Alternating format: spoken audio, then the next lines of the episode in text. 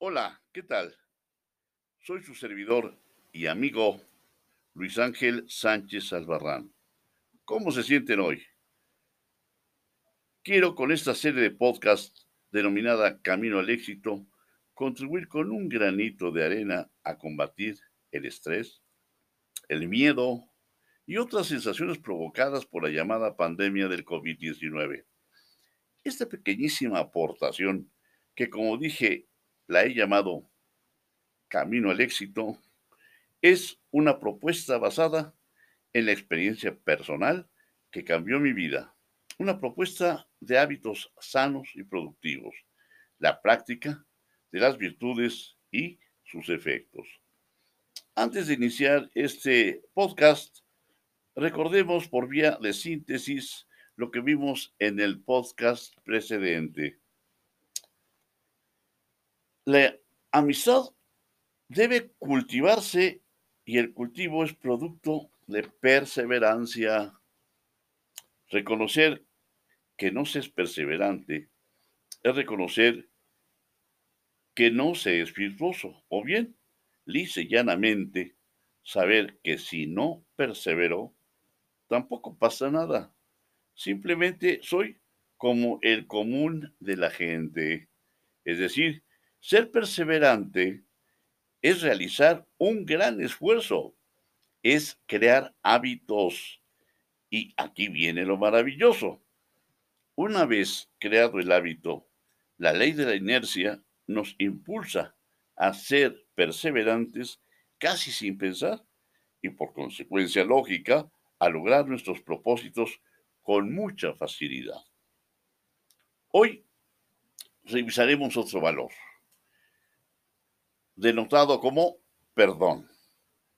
Al respecto, Mahatma Gandhi dice, no seas esclavo del pasado ni de los recuerdos tristes. No revuelvas una herida que ya está cicatrizada. No rememores dolores y sufrimientos antiguos. Lo que pasó, pasó. De ahora en adelante, procura construir una vida nueva, dirigida hacia lo alto y camina hacia adelante sin mirar atrás. Haz como el sol que nace cada día sin acordarse de la noche que ya pasó. Antes del análisis de la virtud conocida como perdón, propongo distinguir algunas especies de este. Primera, la causación de un daño menor y transitorio, o sea, de duración limitada, sin consecuencias concomitantes o posteriores en los ámbitos. B, o segunda, la causación de un daño menor y transitorio, o sea, de duración limitada y poca magnitud, como pudiera ser la vulneración de la dignidad frente a otras personas, pero no significativas para mí. Tercera, o C, la causación de un daño menor, permanente, o sea, de gran duración y de gran magnitud, como pudiera ser la vulneración de la dignidad, pero frente a muchos y muy importantes para mí que pudiera eh, provocar una repercusión social, económica o política. Otra, otra especie, la causación de un daño mayor y permanente, o sea, de gran duración y de una gran magnitud al privar de la vida, por ejemplo, a un ser amado, o sea, que es una persona entrañable para mí y que ya no voy a recuperar. Otra, que me haya dejado inválido o muchas otras variantes, como una cicatriz permanente, como eh, una enfermedad incurable, etc. ¿Se podrá perdonar con la misma facilidad cualquiera de los eh, ejemplos propuestos? Porque hay ofensas muy sencillas pero hay unas que las serán. Ahora, hagamos un breve análisis de la acción de perdonar, pero antes se antoja sugerir las siguientes preguntas. Primera, ¿por qué debemos perdonar? Segunda, ¿es fácil perdonar? Y tercera, ¿cómo perdonar? ¿Cuál es el método? ¿Cuál es el camino a seguir para que logre yo perdonar? Vamos a la primera. Creo que lo normal, lo común, es buscar venganza o simplemente no perdonar, porque el perdón es una virtud, un valor puesto en acción y ser virtuoso es destacar de los demás con esta conducta cuya recompensa, porque eso tiene una recompensa, es ni más ni menos que la paz interna.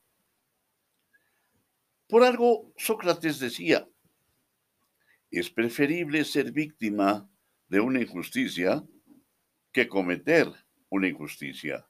Cometer una injusticia provoca remordimiento, zozobra, pero si se esconde, se cae en el cinismo y este a su vez provoca un desorden mental que es la causa fundamental de la neurosis. Veamos muchos ejemplos dentro de nuestro medio que precisamente están neuróticos y más ahora con eh, esta pandemia que estamos viviendo. A la segunda, perdonar ciertamente no es fácil. Como sucede con la práctica de otras virtudes, porque la acción de perdonar va dirigida primero a recordar una ofensa o daño recibidos, daño u ofensa que me lastimaron, que me causaron dolor. Luego, recordar quién fue el ofensor causante de ese daño. El dolor como sensación es desagradable generalmente pero al cesar el dolor, se produce una especie de descanso, de tranquilidad y en algunas ocasiones puede producir hasta alegría, aunque el dolor sabemos perfectamente que es contrario al placer. Si el dolor o daño fueron provocados por otro, es decir, lo provocó otra persona, entonces el dolor se une naturalmente a la ira, porque es una pasión en contra de quien me provocó ese malestar. Entonces, racionalmente debemos evitar la ira y en su lugar dirigir el perdón hacia el ofensor. Porque naturalmente y de manera paradójica, el perdón no produce beneficio sustantivo al ofensor, sino a la víctima, que es el sujeto activo que practica el perdón. Porque el perdón como virtud tiene la bondad de producir el beneficio de la paz y tranquilidad en nuestro interior. Es decir, perdonar es bueno. Veamos lo que nos dice Aristóteles en relación a lo que considera bueno. Lo que es bueno es elegido por ser bueno en sí mismo, por sí mismo y no por otro, y lo que es apropiado para producirlo conservarlo, o aquello por cuya causa se hace algo, o bien es buena la causa de un efecto o fin, y este es la causa de todo lo demás. Pongamos como ejemplo lo que es bueno en sí mismo, por sí mismo y no para otro. Digamos, como ejemplo, la salud. Ya que para esta es apropiado producirla y conservarla.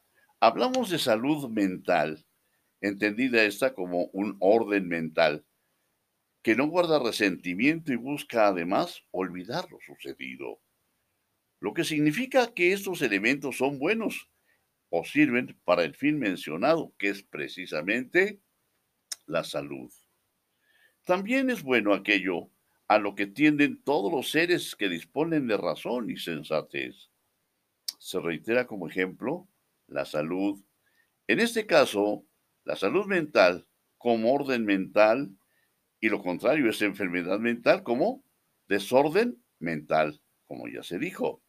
Finalmente, a la tercera, ¿cómo lograr alcanzar esa virtud denotada como perdón? Para perdonar se requiere primero realizar un ejercicio de análisis del sujeto, del sujeto que agrede, del sujeto que digamos es el, el victimario. Pero, desde luego, previamente a esto debemos tener la intención de realizar ese análisis para el efecto de perdonar. Segundo, análisis de cómo participó ese ofensor. Recordar las circunstancias, tanto precedentes al suceso como concomitantes y quizás lo que sucedió inmediatamente después del suceso de la ofensa. Tercero, análisis de las circunstancias de ejecución todo, todo lo que gravita en torno a ese fenómeno, a esa ejecución. Y cuarto, analizar ahora nuestra propia participación, es decir, qué tanto provocamos en un momento dado la ofensa, no solamente de manera, llamémosle dolosa, sino quizás con alguna risa, con algún sarcasmo, no sé. Es un análisis que debemos realizar despojándonos de nuestro ego. Finalmente, preguntemos, ¿qué sucede si no perdonamos? Si ya se causó un daño, este ya pasó. Esto es, el ofensor nos causó un daño, pero si guardamos rencor, sed de venganza, odio, coraje o alguna otra pasión de ira, entonces nosotros estamos causando a nosotros mismos, nos estamos causando un daño más agregándolo al del ofensor. Pero ahora es un daño de orden psicológico, el que no necesariamente debe producirse si nosotros no lo queremos. En síntesis, el perdón nos favorece a nosotros preponderantemente y solo, solo como reflejo a nuestro ofensor. Les invito a que sigan viendo, escuchando estos podcasts que seguramente servirán para mejorar su calidad de vida.